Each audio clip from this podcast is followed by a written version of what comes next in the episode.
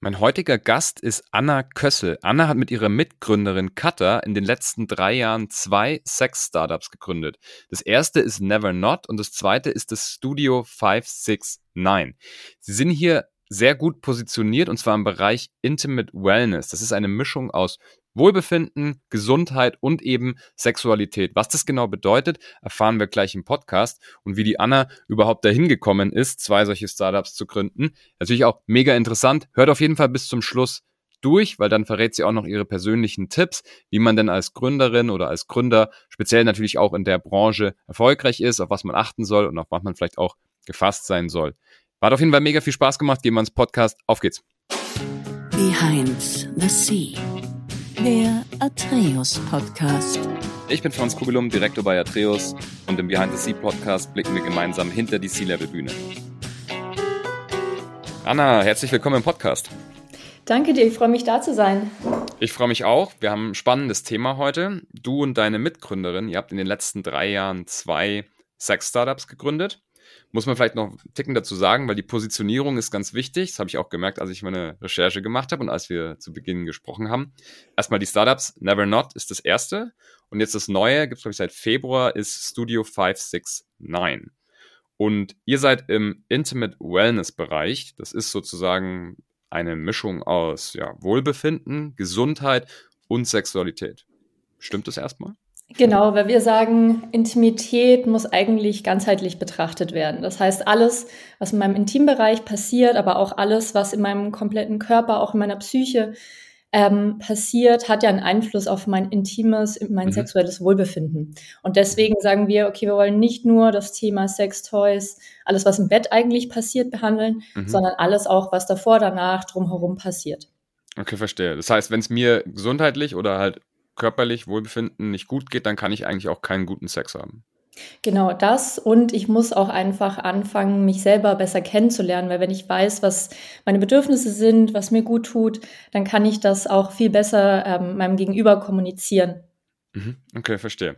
Wenn man so ein bisschen auf euren Store dann schaut, dann sieht man auch, da sind jetzt nicht nur die herkömmlichen Produkte, also Sextoys, wie du gesagt hast, drin, sondern es gibt auch andere. Ich weiß nicht, ich habe so ein bisschen natürlich auch in der Recherche einfach mal so rumgefragt, Leute, mit denen ich gesprochen habe, ob die irgendwas kennen und die meisten Leute kennen den Never Not Tampon, Tampon mhm. 2.0. Magst du kurz erklären, was an dem anders ist oder, oder was der genau ist? Genau, also das war eigentlich das Produkt, mit dem wir gestartet sind. Und zwar ähm, es sind Soft-Tampons, kleine Schwämmchen, sehr weiche Schwämmchen, die man anstatt eines Tampons verwenden kann. Und die gibt es tatsächlich schon seit ganz vielen Jahrzehnten. Waren mhm. früher so richtig in der, in der Sexarbeit, in, ähm, in Verwendung, auch in der Pornografie, aber auch unter Leistungssportlerinnen, weil die auch keinen Faden haben. Das heißt, wenn du zum Beispiel Schwimmerin bist, musst du dir keine Gedanken drum machen, dass vielleicht ein Bändchen raushängt. Ähm, und der Partner spürt beim Geschlechtsverkehr auch nichts davon, dass du einen Tampon trägst. Also so ein normaler Baumwolltampon ist ja doch deutlich mhm. härter als so ein kleines Schwämmchen. Und ähm, damit kann man eben während der Periode Geschlechtsverkehr haben. Okay. Hast du noch so ein Produkt, äh, auf, also parat, was vielleicht auch noch mal so ein bisschen mehr auf dieses Wohlbefinden-Thema eingeht und nicht so sehr auf das, auf, auf generell auf Sexualität? Genau, wir haben zum Beispiel ähm, letztes Jahr im Sommer ein Produkt gelauncht. Ähm, das ist ein Anti-Chaving-Gel. Ähm, und zwar reibt man sich auf das auf die Innenseiten der Oberschenkel. Jetzt sagen viele, okay, was hat denn das mit Intimität zu tun? Aber ähm, Intimität hat im weitesten Sinne ja auch was mit Body Positivity zu tun. Das heißt, mhm. das sind ja ähm, gerade Themen, also wenn man sich ähm, die Oberschenkel so wund reibt, hat das ja auch was damit zu tun, okay, mhm irgendwie stört mich an der Stelle auch mein Körper. Das, vielleicht bin ich da mit meinem Körperbau nicht so ganz zufrieden und das soll eben fördern, dass wir uns in unseren Körpern, so wie sie sind, auch wohler fühlen können. Das ist interessant. Das finde ich ein cooles Produkt. Ja, wie ist denn generell das Thema? Ich meine, ich kann mir vorstellen, so durch Social Media, durchs Internet, ne, ist alles ein bisschen zugänglicher geworden. Das ist einerseits wahrscheinlich auch gut, weil man dann vielleicht mehr drüber spricht. Das ist nicht mehr so ein sehr ja, akutes Tabuthema oder, oder wie empfindet ihr das? Ist es immer noch Tabuthema? Ähm, tatsächlich haben so ähm, Startups wie Amorelie das natürlich mhm. sehr stark enttabuisiert, schon vor ja, mittlerweile zehn Jahren. Ich glaube, vor zehn Jahren wurde Amorelie gegründet. Da haben die wahnsinnig tolle Vorarbeit geleistet. Und wir sehen eigentlich eher als unsere Aufgabe, das Thema zu normalisieren jetzt. Also, dass es wirklich so jeder in seinen Alltag mit einbinden kann, dass es ganz normal wird, darüber zu reden, auch über die nicht normalen Dinge in dem Bereich. Also auch über zum Beispiel Fetische, über verschiedene sexuelle Ausrichtungen, dass das einfach wirklich ganz normal wird und jeder sich okay. damit wohlfühlen kann. Mhm. Okay, das finde ich gut. Ist wahrscheinlich auch doch dann irgendwann auch eine Verzerrung drin in dem, was man vielleicht gut findet oder nicht, dadurch, dass man eben halt auch Sachen vorgelebt kriegt auf, ich meine, es fängt ja doch tatsächlich auch schon auf Social Media an, auch wenn da jetzt nicht ähm, Pornografie eigentlich nicht, äh, sag ich mal, erlaubt ist oder gestartet ist auf Instagram etc. Aber klar, und dann pflanzt sich es natürlich fort auf die ganz normalen Pornoseiten, die es im Internet gibt. Da wird einem natürlich was vorgelebt, was eventuell nicht so wirklich realitätsnah ist, oder? Absolut. Und ähm, also wenn man sich so die ähm, ja, meistgeschauten Pornos, also gibt es ja dann auch immer Statistiken dazu, anschaut, dann muss man sich schon wirklich fragen, wer, also ist das angeeignet? Also haben wir uns das angeeignet, indem wir diese Pornos schauen? Und das fangen ja Leute schon dann zum Teil sehr früh an, ja. in, in einem ja, Alter, wo man sich sehr stark entwickelt? Ähm, oder ist das wirklich das, was ich eigentlich, was mich befriedigt, was, was mich ähm, ja, mhm. sexuell interessiert. Mhm. Und ich glaube, da muss noch sehr viel Arbeit gemacht werden. Aber es mhm. gibt dann zum Beispiel auch ganz tolle Startups wie zum Beispiel Cheeks oder Fantasy, die einen ganz anderen Ansatz haben, die im Prinzip ethische Pornografie herstellen und ähm, ein ganz anderes Bild von Sexualität auch aufzeigen. Auch ein Bild von Sexualität, was vielleicht auch für ähm, Frauen ein bisschen interessanter ist, weil da eben mhm. nicht immer dieses Thema ja, Erniedrigung von Frauen so eine große Rolle spielt. Mhm. Ich wollte gerade sagen, das ist natürlich auch so ein Markt. Ich, hatte das Thema letztens mit, mit auch mit, mit, äh, mit Uhren, mit Luxusuhren. Frauen, die Luxusuhren sammeln, müssen sich Männerzeitschriften kaufen, um die Uhren zu sehen, weil es halt nichts für Frauen gibt. Das ist ja wahrscheinlich auch so ein bisschen ähnlich. Der Markt ist natürlich sehr, sehr auf, auf, aufs männliche Geschlecht gepolt, oder? Ja, das absolut. Also ähm, ich glaube, es gibt auch immer noch viel mehr Frauen, die sich unwohl dabei fühlen, Pornografie zu konsumieren. Hm. Ähm, weil das einfach immer schon gesellschaftlich so ein ja, männlicheres Thema war. Mhm. Und ähm, als Frau so sexuell da ist, zu sein, als sexuelles Wesen eigentlich zu sein, war ja bis vor nicht allzu langer Zeit auch total verpönt. Mhm. Stimmt.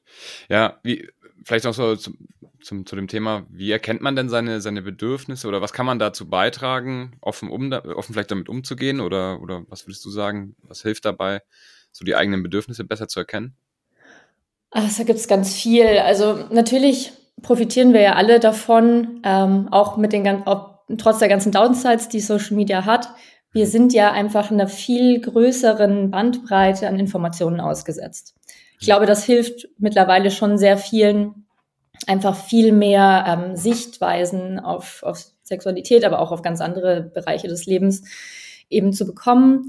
Ähm, auch viel mehr Content darüber zu finden, ähm, was dem entspricht, was ich eigentlich interessant finde. Und ich glaube, das hilft schon einfach automatisch, ohne dass man das so aktiv macht. Ähm, ich glaube generell, alles, was auch so Achtsamkeit stärkt. Auch so Sachen wie Sport, wie Meditation. Aber da muss jeder wirklich das Richtige für sich selbst finden. Mhm. Ähm, das kann alles dazu führen, dass ich mich besser kennenlerne. Auch Dinge, die eigentlich im erst, auf den ersten Blick gar nichts mit Sexualität zu tun haben, mhm. können dazu führen, dass ich mich besser kennenlerne. Aber wenn man das wirklich ganz gezielt machen möchte, dann gibt es da mittlerweile eine riesen Bandbreite an ähm, Content in jeglicher Form, Bücher, Podcasts, mhm. YouTube, ähm, wie gesagt, Social Media. Also man, wenn man wirklich danach sucht, kann man, kriegt man da mittlerweile wirklich viel. Mhm. Ja, und man kann auf jeden Fall bei euch anfangen. Also Never Not und Studio 569 linken wir auf jeden Fall unten in den Show Notes. Das heißt, wer sich das mal anschauen möchte, kann es gerne tun. Ich finde, wie gesagt, man merkt die Positionierung gleich. Ich finde es sehr, zwei sehr angenehme Shops. Vielleicht noch zum Schluss. Wie ist denn die Differenzierung zwischen den beiden Sachen? Magst du noch mal kurz sagen, was was macht? Genau, also ähm, Not ist wirklich eine Brand für Intimate Wellness. Das heißt, wir stellen die Produkte selber her. Da achten wir immer sehr drauf auf die Inhaltsstoffe, auf die Kommunikation. Wir wollen einfach mit Never Not wirklich eine Marke schaffen für Intimate Wellness, die der heutigen Zeit und den heutigen Standards der Kosmetikbranche auch entsprechen. Mhm. Weil, wenn man sich anschaut, in jeder Gesichtscreme sind mittlerweile ganz tolle Inhaltsstoffe. Jeder achtet darauf, dass da auch keine schlechten Inhaltsstoffe drin sind. Aber wenn man sich Gleitgele, so die aus von den Standardmarken anguckt, ist es einfach nicht der Fall. Und das in einem Bereich, der so sensibel ist wie unser mhm. Intimbereich. Das heißt, das ist eigentlich so unser Ziel mit Never Not. Ähm, Studio 569, das ist jetzt noch relativ neu, ist aus einer anderen Idee herausgeboren. Und zwar hatten wir in unserem Shop schon immer auch ein paar Produkte von anderen Brands, weil wir gesagt haben, das mhm. sind nicht so typische Produkte, die wir in unsere Product Range momentan aufnehmen möchten. Ähm, finden wir aber sehr wichtig, weil sie einfach sozusagen die Experience komplettieren, zum Beispiel Toys eben. Und da haben wir einfach gemerkt, okay, die Leute vertrauen da auch ein bisschen unserem Urteil, weil wir natürlich sehr tief in, dem, der Thematik drin sind. Mhm. Und ähm, genau, haben dann einfach auch festgestellt, und das ist ja auch was, was wir selbst erlebt haben, es gibt immer mehr kleine, ganz tolle Intimate Wellness Brands. Und okay. die haben aber kein so richtiges Zuhause. Also es ist ja, also wir haben zwar selbst als Never Not mhm. ähm, gestartet ist, ähm, hatten wir Glück, dass wir relativ schnell bei Amorelie gelistet waren. Ja. Und dann auch in anderen Shops, aber es ist nicht so einfach, eben in solche ähm, anderen Retail-Kanäle reinzukommen. Verstanden. Und wir wollen sozusagen diesen ganzen anderen Brands wie eine Art Zuhause geben und gleichzeitig unseren Kunden die Möglichkeit geben, eine bessere Übersicht über diesen wachsenden Markt zu bekommen und auch ähm, wie so eine, ja, eine Vorkuratierung eben zu bekommen, weil wir eben sagen, okay, die Brand, ähm, der steht dahinter, die können das besonders gut ähm, und eben auch so neue Produkte zu entdecken. Das cool. heißt, Studio 569 ist ein Online-Shop, in dem wir eigentlich hauptsächlich andere Produkte von anderen Marken verkaufen. Cool. Tolle Ergänzung auf jeden Fall. Ja, also spannend. Ich bin jetzt gespannt, wie du da natürlich hingekommen bist. Äh, du als Person und du dann auch mit deiner Mitgründerin das zusammen gegründet hast. Fangen wir mal an. Wo, wo bist du aufgewachsen? Ich bin im Allgäu aufgewachsen, ganz ländlich in einem 300-Leute-Dorf. also komplettes Gegenteil zu meinem Leben jetzt in Berlin. Ja. Ist aber vielleicht auch der Grund, warum ich in Berlin gelandet bin. Kann gut sein. ähm, ja, ich bin in einem mittelständischen Hotelbetrieb aufgewachsen. Das ist schon mhm. sehr lange in, ähm, in, unserer Familie, das Hotel. Mhm. Und also jetzt nicht so Paris Hilton mäßig, gar nicht, sondern wirklich so, dass wir sehr früh auch meine Geschwister und ich zu Hause mitgeholfen haben. Ähm, als Kind fand ich das dann immer nicht so toll, aber mittlerweile denke ich mir, das hat mir so viel beigebracht. Ich bin so froh, dass ich so aufgewachsen bin. Mhm. Und natürlich auch dieses in, in dem Betrieb aufzuwachsen. Also wir haben wirklich in dem Hotel auch gewohnt, in der Wohnung ah, okay. in dem Hotel. Das heißt, ich war immer mit unseren MitarbeiterInnen umgeben, mhm. habe mit denen morgens, mittags, abends gegessen. Ähm, ich war irgendwie immer, habe halt so am Rande diese ganzen Prozesse mitbekommen und habe, glaube ich, so das, dieses Unternehmertum komplett verinnerlicht ohne es zu wissen. Und das macht ja, wahrscheinlich einen riesen Unterschied, als das einfach in der Uni oder sonst irgendwo zu lernen. Das stimmt. Und du bist genau. ja auch 24-7 dann einfach in der Umgebung gewesen. Das ist ja echt. Komplett. Ähm, hart, ja. ja, und okay. Mhm. das ist aber, glaube ich, auch ein Grund, warum es, ich glaube, es gibt Leute, die finden das oder nehmen das als was Negatives wahr, wenn man als Startup-Gründer oder Gründerin so viel arbeitet. Und für mich ist das halt immer gang und gäbe gewesen und ich empfinde das als ganz normal. Also ich merke auch nicht, also das ist eher wie so ein Hobby oder ich mhm. merke gar nicht, dass ich dann so viel arbeite. Das, ich mhm. empfinde das gar nicht als was Negatives. Mhm. Ja, ich glaube, ich habe das Thema natürlich öfter hier, hier im Podcast auch, die Leute, die sagen dann immer, ja gut, wenn man was gefunden hat, was einem wirklich Spaß macht, dann gibt es dieses Thema nicht so richtig. Klar gibt es da natürlich noch gesundheitliche Aspekte, dass man schläft genug und so weiter, aber dieses Thema, dass man irgendwie länger arbeitet oder überhaupt auf die Zeit schaut beim Arbeiten, das, das verschwindet da völlig. Absolut. Und ähm, auch ganz interessant, ich habe letztens, ähm, ich weiß nicht, ob es ein TED-Talk war, ich glaube, es war ein TED-Talk, äh, äh, gesehen, ähm, es gibt einen großen Unterschied zwischen negativem und positivem Stress. Mhm. Das heißt, du kreierst dir ja auch Stress, wenn du bei irgendwas richtig motiviert bist und sich, dich so super reinhängst. Aber dieser Stimmt. positive Stress, wenn dir das Spaß macht, hat gar nicht so negative Auswirkungen auf deinen Körper wie negativer Stress. Also wenn du so richtig unter Druck stehst und es dir dabei nicht gut geht, hat das wirklich schlechte ähm, Auswirkungen auf deinen Körper. Aber positiver Stress kann durchaus auch total gut für den Körper sein. Ah, verstehe. Okay. Ja, spannend. War dann auch äh, vielleicht bei dir mal äh, ja die Idee, dass du auch ins Hotel einsteigst bei deinen Eltern oder? Lustigerweise haben mich das auch als Kind schon immer alle gefragt, wer ich die Älteste bin. Ja. Und als Kind habe ich immer gesagt, nein, auf keinen Fall. schon so mit zehn Jahren war ich so, auf keinen Fall möchte ich das machen. Lang genug hier gearbeitet. ja. Mittlerweile könnte ich mir das, glaube ich, mehr vorstellen. Mein Bruder hat das Hotel jetzt übernommen, meine Schwester arbeitet auch mit da. Aber ich mir war das Dorf im, damals immer zu klein. Mittlerweile kann ich mir auch wieder vorstellen, da zurück hinzuziehen, aber mhm. mir war das Dorf an sich, glaube ich, einfach zu klein. Ich wollte einfach da, ja, was, ich glaube, ich wollte einfach ein urbaneres Leben, sozusagen. okay, ja gut. Du bist dann nach der, nach der Schule ja nach, äh, nach Wien gegangen, richtig? Zum Studieren? Genau. Okay. Erst nach Wien, habe da BWL studiert, ganz klassisch, ähm, bin dann, glaube ich, wie lange war ich? Ich glaube, zweieinhalb Jahre habe ich dann wirklich, finde ich, fast nur gereist danach und mhm. ähm, habe Praktika gemacht. War dann mhm. bei ähm, KPMG und Russell Reynolds. Ah, okay. Mhm. Und ähm, bin lustigerweise immer in so Personalthemen reingerutscht, obwohl okay. ich das auch nie unbedingt wollte. Ist aber im, im, ja, in Hindsight auch ganz interessant gewesen so, und auch hilfreich jetzt. Und dann bin ich noch mal für ein Jahr nach äh, England, nach Leeds, um meinen Master zu machen. Mhm. Vorrangig auch, weil ich dann so das Gefühl hatte, okay, jetzt habe ich schon irgendwie zweieinhalb Jahre hier vertrödelt, ich will jetzt einfach schnell mal meinen Master machen. Mhm. Ähm, Im Nachhinein denke ich mir, ich hätte vielleicht diesen Master mir auch sparen können, weil der hat mir jetzt inhaltlich auch kaum was gebracht und es hat mich wirklich nie jemand nach irgendwelchen Zeugnissen gefragt. Hm. Bis ja. heute nicht. Also ich habe mir das komplett sparen können, aber war natürlich eine coole Zeit. Ja. Ähm, und dann bin ich lustigerweise durch total durch Zufall, ähm, da habe ich nämlich meine ehemalige Chefin von KPMG mhm.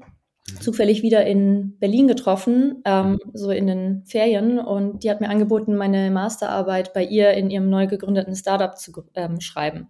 Verstehe. Das war ein Startup für ähm, ja eine Unternehmensberatung im Prinzip, die die Digitalisierung in ähm, Konzernen erleichtern wollte. Und okay. da habe ich dann meine Masterarbeit geschrieben und bin dann auch direkt übernommen worden.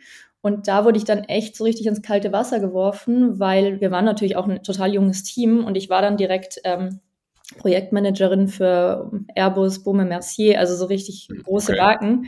Ja. Und ich hatte aber da wirklich eine sehr, sehr tolle Chefin, die ähm, ja einfach eine wahnsinnig starke Führungspersönlichkeit ist und wahnsinnig gut Menschen leaden kann.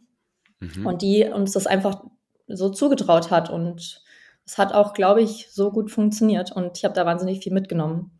Habe dann aber festgestellt, dass ich eigentlich ähm, wirklich selber auch irgendwann ein Startup gründen möchte und bin deswegen dann zu einem Investor gewechselt als Entrepreneur in Residence. Also war kein so richtiger großer VC, sondern so ein Einzelinvestor, der aber ähm, vor allem in diesen ganzen typischen Influencer-Brands mit investiert war und auch in, bei deren Gründung mit involviert war. Involviert war.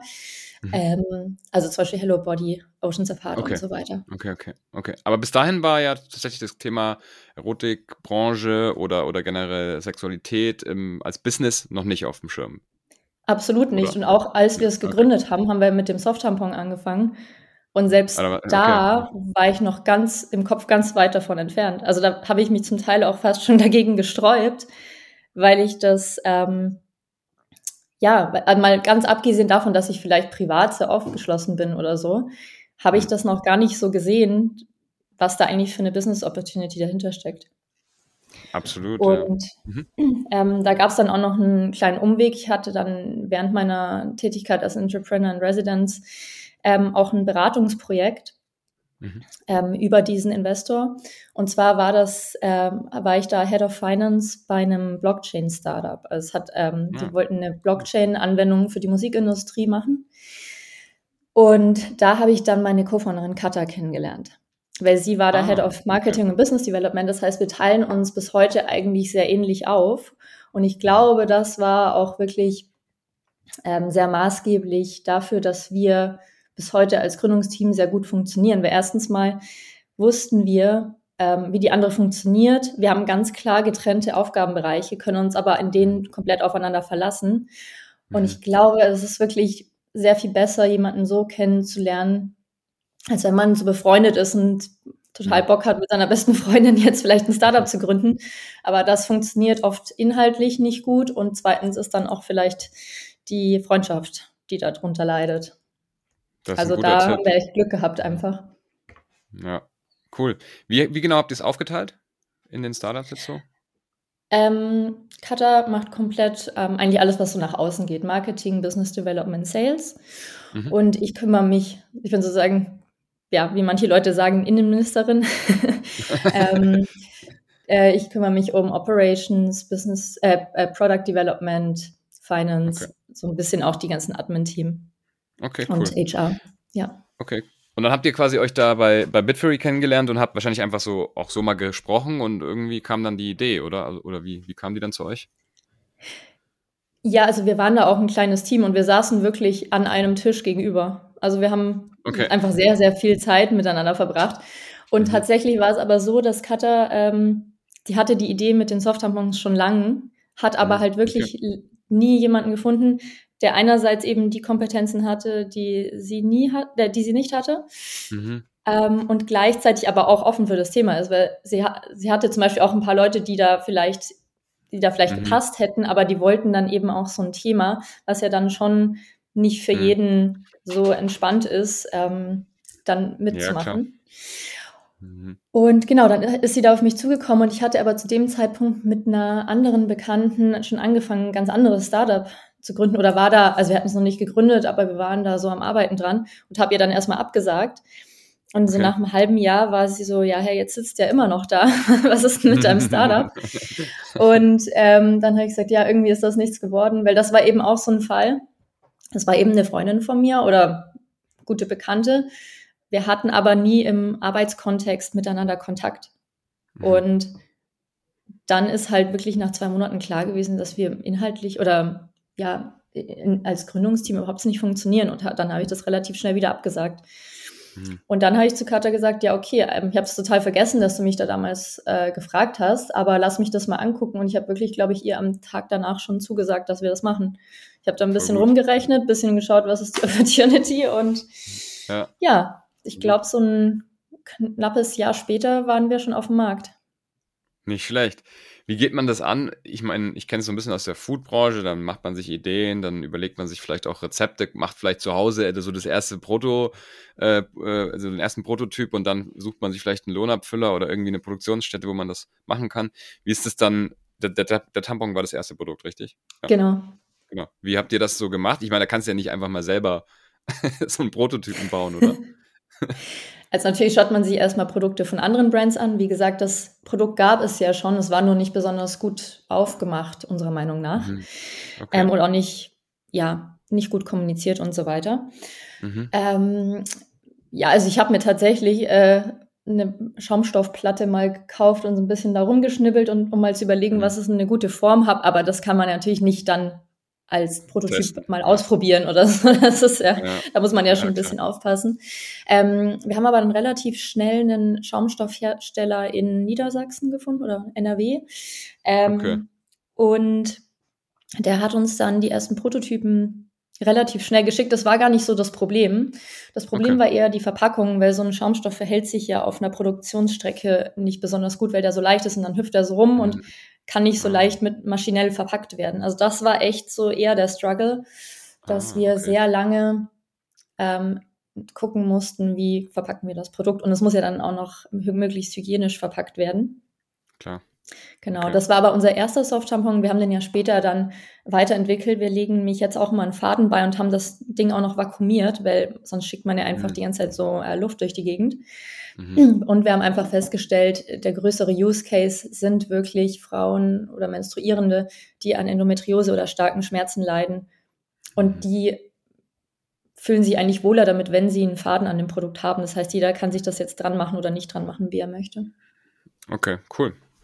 Ja, du hast es vorher schon gesagt, man ist so ein bisschen, man ist eine kleine Hürde in diese, in diese Business eins oder in das Business einzusteigen oder generell in die Szene so wie, wie ist das so als Gründer oder als Gründerin, wenn man, wenn man da ist? Hat man da vielleicht Schwierigkeiten, das Produkt dann irgendwie zu kommunizieren? Ich weiß nicht, habt ihr Investoren? Ist das vielleicht auch so ein Thema, dass man dann vielleicht leichter oder schwieriger Investoren findet? Oder wie ist das?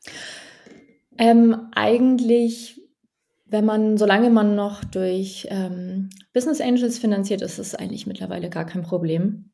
Okay. Ähm, gut, mit unserem ersten Produkt konnten sich die weiblichen Business Angels bisschen besser mit dem Produkt identifizieren. Die männlichen Business Angels waren dann eher so an den Zahlen interessiert. Das war aber kein Problem. Ich glaube, wenn man so von vornherein komplett auf VCs geht, da ist es eher schwieriger, nicht unbedingt, weil die Leute, mit denen man spricht, da so ein großes Problem damit haben, sondern weil die ja auch eine Verantwortlichkeit gegenüber ihren Investoren haben. Und das sind dann vielleicht auch Leute, die ähm, wirklich ein Problem damit haben. Deswegen, ähm, die haben ja auch immer ihre ja ihre Regeln, in was investieren dürfen und in was nicht. Und das ist dann eher das Problem manchmal. Aber auch da hat sich sehr viel getan. Also es ist nicht mehr so wie vor zehn Jahren. Ich glaube, Amorelie hatte da wirklich Probleme damit, ähm, mhm. einen VC zu finden, weswegen er dann auch mhm. Pro7 reingegangen ist.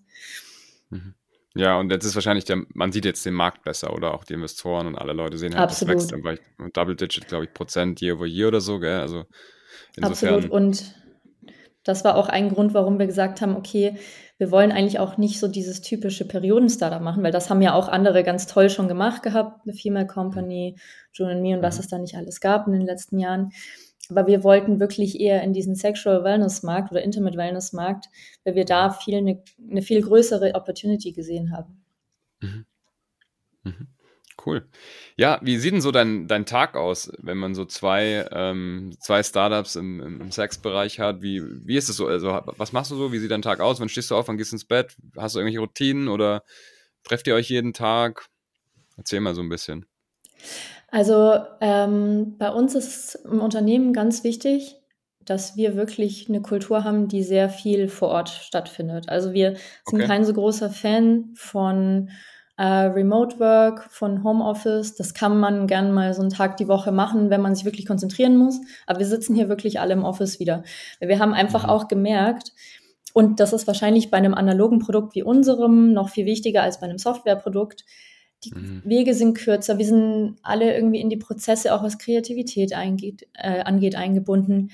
Ähm, und ich glaube, viele Leute haben jetzt auch einfach wieder Spaß, hier zu arbeiten. Und was mir wirklich auffällt, ähm, gerade was so äh, jüngere Mitarbeiter und Mitarbeiterinnen angeht, denen hat das, glaube ich, wirklich gefehlt ähm, in ihrer beruflichen Entwicklung, weil du lernst ja wahnsinnig viel von deinen Kollegen. Wie verhalte ich mich in einem Meeting? Wie reagiere ich auf bestimmte Situationen? Und das bekommst du nicht mit, wenn du im Homeoffice sitzt. Also Absolut. ich glaube, das tut vielen Leuten jetzt wirklich gut, wenn sie wieder in die Offices gehen und mehr mit den Kollegen einfach interagieren. Ähm, aber ja, deswegen bin ich eigentlich meistens so ab halb zehn im Office. So typisch mhm. Startup, nicht ganz so früh anfangen, dafür länger arbeiten. Ja. ähm, ja, ich achte schon sehr drauf, ähm, relativ gesund zu leben, soweit das möglich ist. Ähm, viel Sport zu machen, also schon so dreimal die Woche. Wir haben das Glück, auch hier im Haus ein ähm, Yoga-Studio zu haben, wo man mal in der Mittagspause hingehen kann. Also das ah, okay. ist ein kleiner Luxus bei uns. Und ja, oft, meistens endet mein Tag so zwischen, also mein Bürotag so zwischen sieben und neun, würde ich mal sagen. Mhm. Mein, okay. Irgendwie hört es ja nie so richtig auf. Das heißt, man geht auch nach Hause und denkt, und der Kopf rattert weiter so, oder man macht ja. dann noch irgendwie was. Aber genau, oft mittags gehe ich eigentlich meistens mit meiner Co-Founderin essen, dass wir einfach auch mal die Zeit haben, immer uns auszutauschen. Wir sitzen zwar eigentlich hier alle in ja, zwei Räumen in einem großen Büro in Kreuzberg, ähm, aber ja, sie mit ihrem Marketing, Sales, Business Development Team und ich mit meinem Team. Und das ist eigentlich so immer die Zeit, wo wir uns dann austauschen. Okay. Jetzt bist du ja, in, wie gesagt, im Intimate Wellness-Bereich. Das heißt, haben wir ja vorhin schon gelernt, die zwei Komponenten Gesundheit und auch körperliches Wohlbefinden gehört da ja mit dazu. Du hast gerade gesagt, du machst, also ihr macht ein bisschen Yoga. Was machst du sonst noch so? Weil wahrscheinlich achtest du da ja ein bisschen mehr drauf, jetzt wenn du gerade da Gründerin bist in dem Bereich. Gibt es noch irgendwelche Sachen, wo man sagt, okay, da wird man mental fitter oder, oder irgendwie gesünder? Hm, gute Frage. Also ich habe mal so Sachen wie Meditation ausprobiert. Das war für mich persönlich nichts. Ich glaube, was okay. echt gut ist, äh, was bei mir gut funktioniert, sind so Self-Affirmations. Ich glaube, mhm. wenn du mhm. morgens schon anfängst, positiv mit dir selbst zu reden, mhm. ähm, ja, settet dich das richtig gut ab für den Tag. Ich glaube, gerade in so Phasen, wo es wo vielleicht Sachen mal nicht so laufen, wo man mal so eine Durststrecke hat, kann das einen riesen Unterschied haben, weil wenn du negativ mit dir selbst sprichst, und das ist einfach eine Übungssache, wirklich. Also du Mhm. musst dich eigentlich wirklich über Wochen hinweg morgens dazu zwingen, dir selbst einfach ein paar positive Sachen zu sagen. Mhm. Dann stellt sich das so ein, dass du das irgendwann automatisch machst. Und das macht für mich einen riesen Unterschied. Mhm. Ja, das, Ähm, finde ich auch. Ja. Und dann hat es wirklich auch was mit Ernährung zu tun.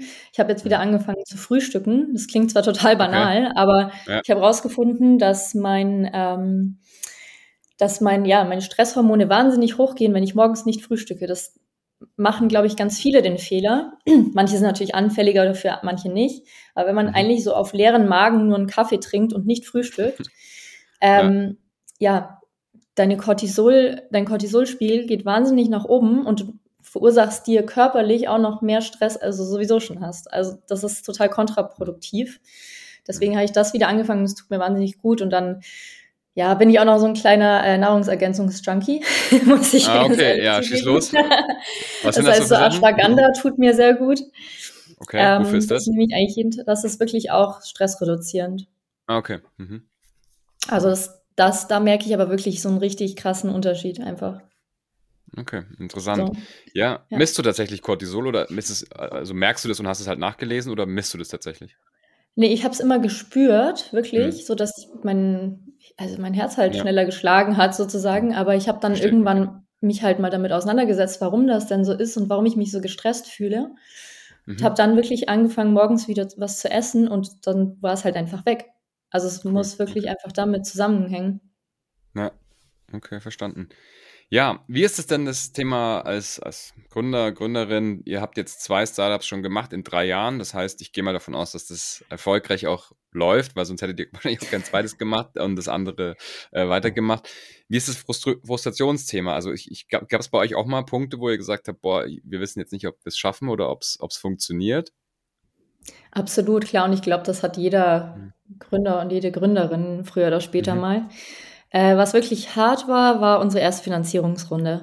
Das war Okay. eben auch noch während dem, ähm, da war wieder Lockdown und alles Mögliche. Irgendwie, wir saßen halt wirklich zu zweit auch die ganze Zeit aufeinander, ohne zu viel Input von außen, außer dass wir halt jeden Tag mehrere Pitches hatten.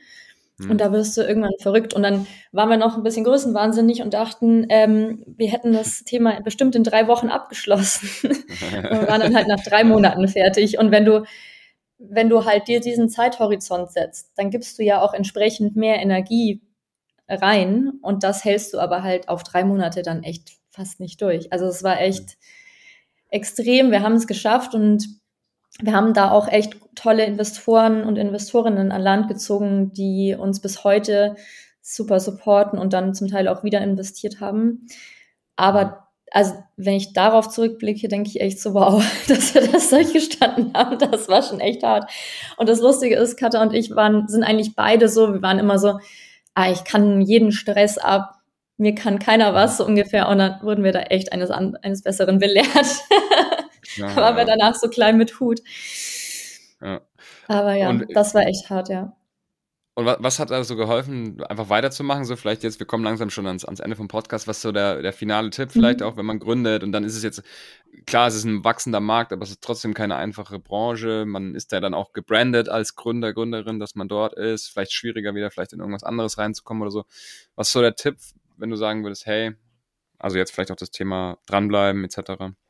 Hast du da noch ein paar Tipps? Ähm, also Katha und ich sagen immer wieder, wow, was würden wir ohne einander machen? Und Mhm. natürlich schafft es nicht jeder, den idealen Co-Founder oder die ideale Co-Founderin für sich zu finden. Aber wenn man das nicht schafft, muss man sich echt irgendwelche Allies suchen, weil du brauchst einfach jemanden, der wirklich in der Tiefe versteht, was du gerade durchmachst. Und bei Katha und mir ist es oft so, der eine ist irgendwie gerade ein bisschen down, dann zieht die andere sie wieder hoch und das ist halt irgendwie so ein Zusammenspiel. Oder manchmal muss man auch einfach mal zusammen feiern oder mal ein Wochenende zusammen wegfahren, einfach ja, einfach mal auch solche Erlebnisse miteinander haben. Und wenn man eben keinen Co-Founder oder Co- Co-Founderin hat, würde ich echt empfehlen, dass man sich jemanden sucht, der vielleicht selber gerade alleine gründet ähm, und vielleicht in irgendeiner Weise das nachvollziehen kann. Weil klar kann ich meiner Familie, meinen Freunden das alles erzählen, aber erstens mal kommen da manchmal dann echt so nicht so hilfreiche ähm, ja, Tipps, weil sie es halt einfach nicht verstehen. Wie sollen sie es denn auch verstehen können? Und ich glaube, wenn man jemanden hat, der wenigstens so ansatzweise gerade dasselbe durchmacht oder schon mal durchgemacht hat, ist das wahnsinnig hilfreich. Cool. Ja. Sehr guter Tipp. Ja, kann man so stehen lassen. Wie ähm, kann man denn dich erreichen oder euch erreichen, wenn man euch in Austausch treten möchte? Ähm, gerne jederzeit über Social Media. Ähm, mhm. Instagram, TikTok, äh, LinkedIn, je nach Thema natürlich. Mhm, klar. und ja, und unsere Webseite www.nevernot.de natürlich.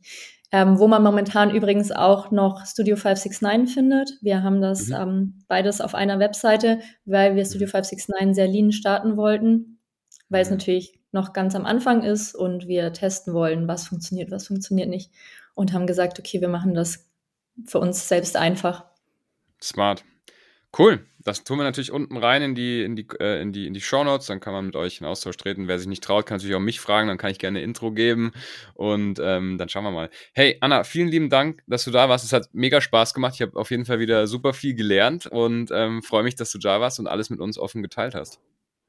Dankeschön. Mir hat es auch sehr viel Spaß gemacht. Super.